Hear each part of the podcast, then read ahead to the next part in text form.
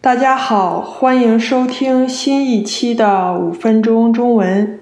最近大家过得好吗？夏天有没有出去玩呢？今天这期节目想跟大家聊聊，你为什么不应该去中国旅游？如果你学习中文有一段时间了，你应该会想过去中国旅游。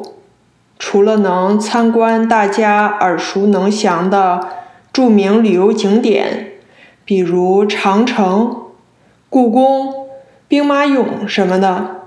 去中国旅游可以帮你实地、深入的了解、体验中国的社会文化。通过跟中国人进行面对面的交流，可以加深你对中国文化和语言的理解和运用。而且，中国人一般都对外国人非常友好。如果你有需要，人们都很愿意帮助你。很多去过中国的外国人都有很美好的经历。那既然去中国旅游有这么多好处，我为什么还要说你不应该去中国旅游呢？那跟世界别的地方比，去中国旅游有什么特殊的难处吗？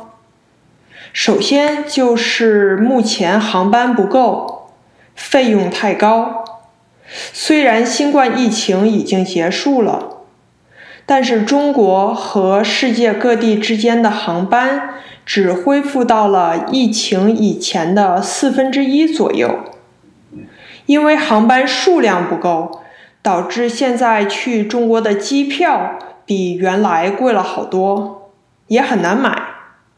这样一来，去中国旅游的时间和金钱成本就高了好多。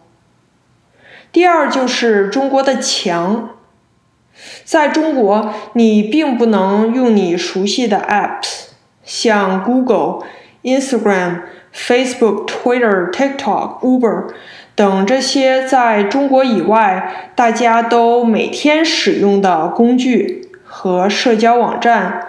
在中国是被禁的。想象一下，你不能随意通过社交网站分享你的旅行，不能使用谷歌导航你想去的地方，不能用 Uber 打车。如果你非要上，那就要通过 VPN。VPN 的连接可能又慢又不稳定，很烦人。而且，即使能上这些 apps，在中国也用处不大。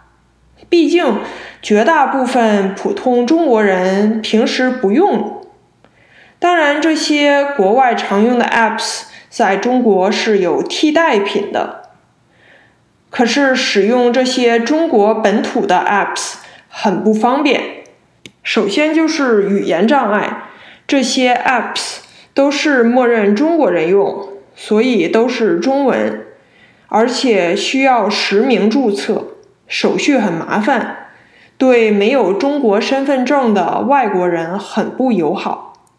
最后，即使你注册成功了，很多时候也不能绑定外国信用卡支付，所以没有中国的亲友帮忙就很难。最后就是住宿限制。我听说外国人在中国住宿要住所谓的涉外酒店，就是中国不是所有的酒店都可以接待外国客人。